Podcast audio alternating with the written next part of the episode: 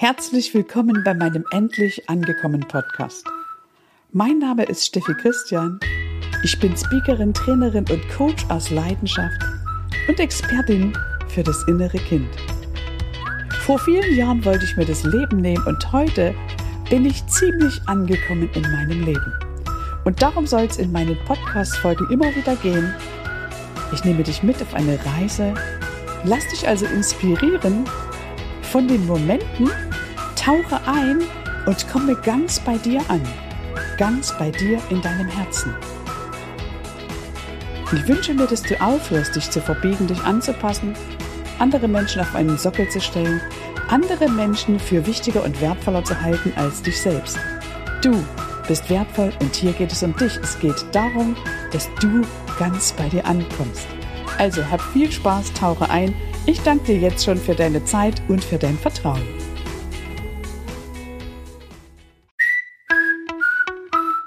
Herzlich willkommen bei meinem endlich angekommen Podcast. Mein Name ist Steffi Christian. Ich bin Speakerin, Trainerin und Coach aus Leidenschaft und Expertin für das innere Kind. Vor vielen Jahren wollte ich mir das Leben nehmen und heute bin ich ziemlich angekommen in meinem Leben. Und darum soll es in meinen Podcast-Folgen immer wieder gehen.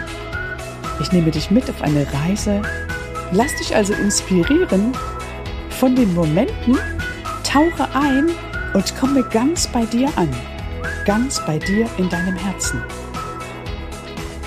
Ich wünsche mir, dass du aufhörst, dich zu verbiegen, dich anzupassen, andere Menschen auf einen Sockel zu stellen, andere Menschen für wichtiger und wertvoller zu halten als dich selbst.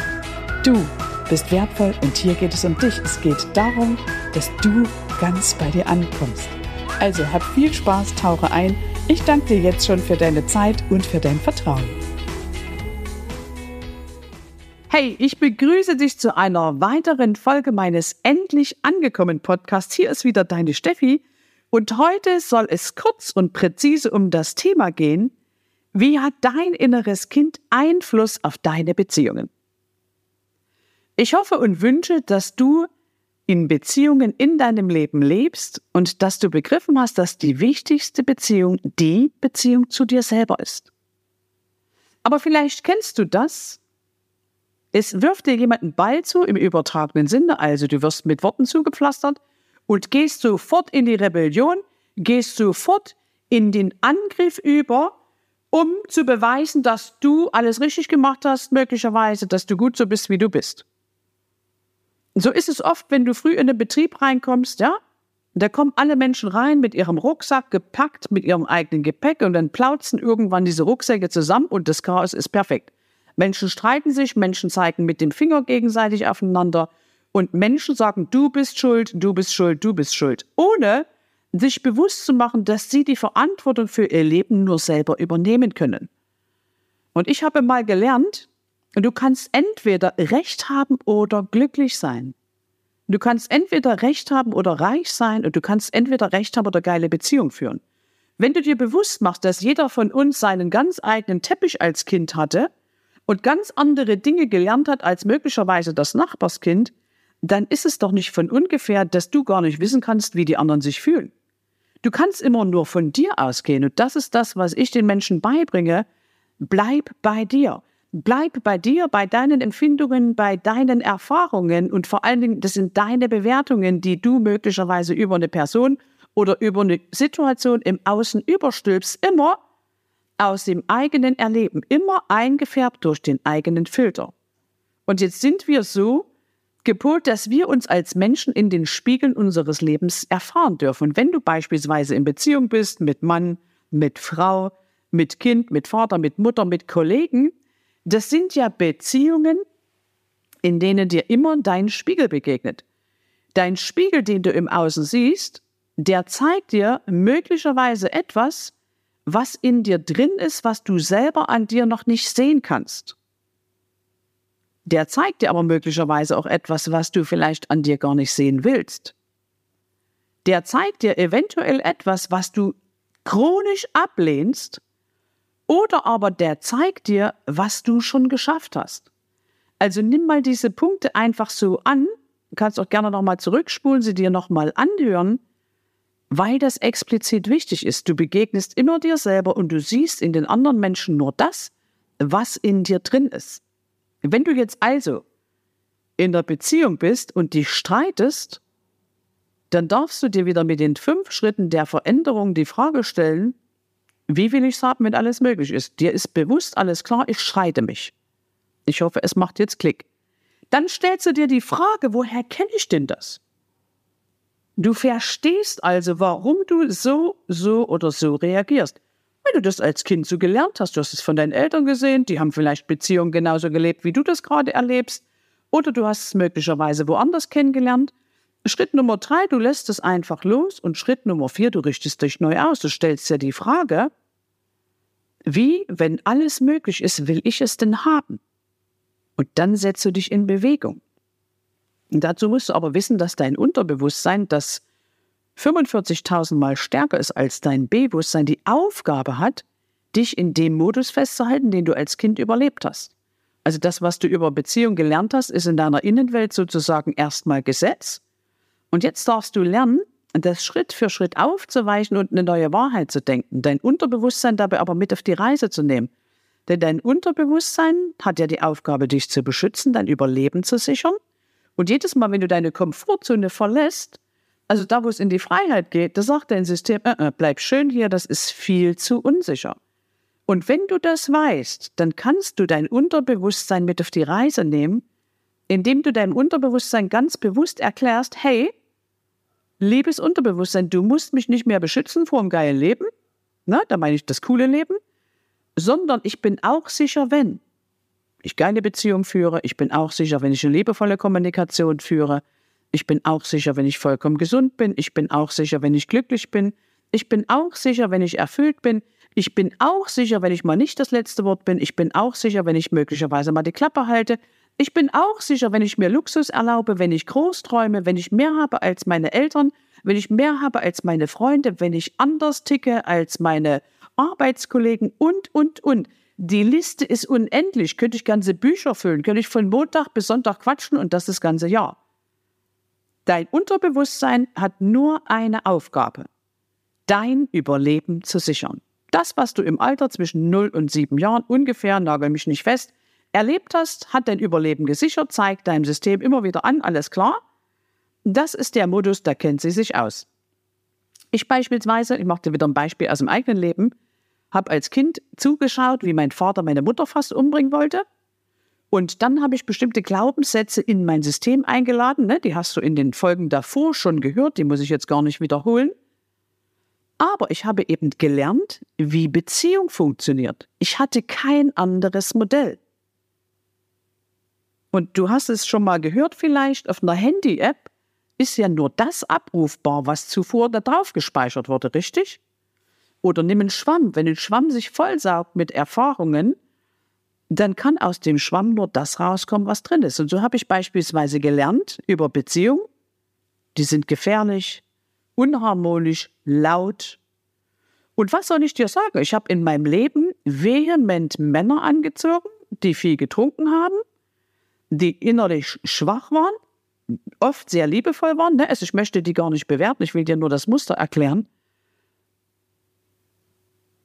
Und die Dinge gemacht haben, die ich manchmal ganz anders gemacht habe, die mir dann aber erklärt haben, das muss ich so, so oder so machen und ich habe mich immer wieder angepasst und verbogen. Ich habe mich nicht gesehen und nicht gewertschätzt gefühlt. Ja, der eine hat es sogar so weit getrieben, der hat gesagt, du bist überhaupt gar nicht mein Beuteschema und überhaupt. Ich weiß gar nicht, warum ich mit dir zusammen bin. Und solche Dinge lassen wir uns gefallen. Also heute lächle ich darüber und bin extrem dankbar für die Erfahrung, aber damals sah das extrem weh. Ne? Du bist heiß verliebt und kriegst solche Dinge an den Kopf geschmettert. Meine Hochzeit ist geplatzt, voll durchgeplante Hochzeit, Gäste schon eingeladen, Brautkleid maßgeschneidert, extra taufen lassen in der Kirche mit 44 Jahren und dann kriegst du eine WhatsApp, die Beziehung ist beendet. Da fällt sie erst mal kurz vom Glauben ab. Aber dann habe ich mich natürlich aufgrund dieser harten Erfahrung auf den Weg gemacht. Ich bin heute extrem dankbar. Also wie gesagt, ich müsste dem Typen eigentlich die Füße küssen, mache ich aber nicht. Aber ich bin extrem dankbar, denn das hat dazu geführt, dass ich in meine Kraft gekommen bin. Ich wollte mir damals fast das Leben nehmen und wollte nicht mehr leben ohne diesen Mann. Und dann habe ich mir die Frage gestellt, bin ich denn eigentlich noch ganz normal? Wie kann es denn sein, dass ein Mann mehr Einfluss in meinem Leben hat als ich? Und dann habe ich angefangen, mich an erste Stelle zu stellen, mich zu lieben, mich zu ehren, mich zu achten, mir die Frage zu stellen, wie will ich es denn in Beziehungen haben? Dann habe ich hinterfragt, wie kommen denn diese Muster, die da in mir ticken, in mich hinein? Natürlich habe ich mir meine Kindheit angeguckt und das ist keine Elternschelte, weil meine Eltern haben so gut gemacht, wie sie konnten und ich liebe die beide. Ne? Aber ich habe mir das angeguckt. Was habe ich gelernt über Beziehung? Alles klar. Und dann habe ich erst mal überlegt, wie will ich es denn haben? Und dann habe ich mir ein Modell gesucht von einem Paar, wo ich dachte, wow, das ist mein Idol. Und dann habe ich aber über die Laufe der Zeit gemerkt, die sind gar nicht so authentisch, wie ich mir das gewünscht hätte. Und dann habe ich das einfach losgelassen. Dann habe ich einfach das Bild zerrissen und habe gesagt, okay, liebes Universum, ich fange jetzt erstmal an, mich an erste Stelle zu stellen. Ich liebe, achte, ehre mich zu 100 Prozent. Ich liebe mich wirklich mit allem, was ich bin. Ich habe nichts mehr, was ich an mir ablehne, sondern ich bin großzügig mit mir. Und jetzt darfst du, Universum, mir den Partner an meine Seite stellen, wenn das für mich vorgesehen ist, der wirklich zu mir passt, der sich auch selber liebt, der äh, auch auf eigenen Füßen steht, der nicht die ganze Zeit an mir rumbeckt und jede Sekunde mit mir verbringen will, weil ich eine bestimmte, äh, ich habe eine bestimmte Vorstellung von meinem Leben. Ich bin einfach jemand, der seine Freiheit liebt, der es liebt, mit Menschen zu interagieren. Und einer meiner Ex-Männer, der hat eben immer verhindern wollen, dass ich mit anderen Menschen spreche. Da wäre ich eingegangen wie eine Primel in der Beziehung. Das wäre gar nicht gegangen. Also musste ich doch erst mal rausfinden, und das hat eben dieser Mann in meinem Leben geschafft, der die Hochzeit hat platzen lassen. Wer bin ich, was will ich und warum? Und ich habe vorher auch gemerkt, dass ich von ihm erwartet habe, dass der mich glücklich machen möge. Der hat manchmal gelesen, da habe ich gesagt, wieso liest der Typ jetzt? Wieso kümmert der sich nicht um mich? Und ich hoffe, du erkennst dich jetzt an dieser Stelle und musst vielleicht schmunzeln. Ja? Der wolltest du irgendeinem Geburtstag gehen, da hatte der eben keinen Bock. Da habe ich gedacht, wieso kommt der nicht mit, der Affe? Na, das nehme ich natürlich zurück und meine das total liebevoll. Bin dann alleine hingegangen und habe aber über diese Erfahrung gemerkt, ich bin ja kein Tresurpferd. Ich bin auch kein Affe im Zirkus, sondern ich muss doch einfach wissen, was ich will. Ich muss von innen heraus kreieren. Wir kreieren von innen nach außen. Und wenn ich merke, was mir gut tut, was ich liebe, was ich brauche, um glücklich zu sein, dann kann ich meinem Partner, der dann möglicherweise in mein Leben kommt, eine Anleitung geben, wie ich es gerne hätte. Ne, was ich brauche, um mich gesehen, geliebt und gewertschätzt zu fühlen. Und genauso kann ich meinen Partner fragen, was brauchst du denn von mir, damit du dich auf vollkommene Art und Weise von mir geliebt fühlst? Und ich habe begriffen, dass Liebe eine Entscheidung ist. Ich, also ich liebe sowieso bedingungslos, aber es ist wichtig, dass du vielleicht an der Stelle jetzt den Klickmoment hast und sagst, okay, ich entscheide mich, diese Person an meiner Seite zu lieben. Und ich habe nicht den Anspruch, dass die all das macht, was ich mir wünsche oder dass die so ist, wie ich es gerne hätte, sondern die Person darf bitteschön sie selber bleiben. Es gibt meine Zeit, deine Zeit und unsere Zeit.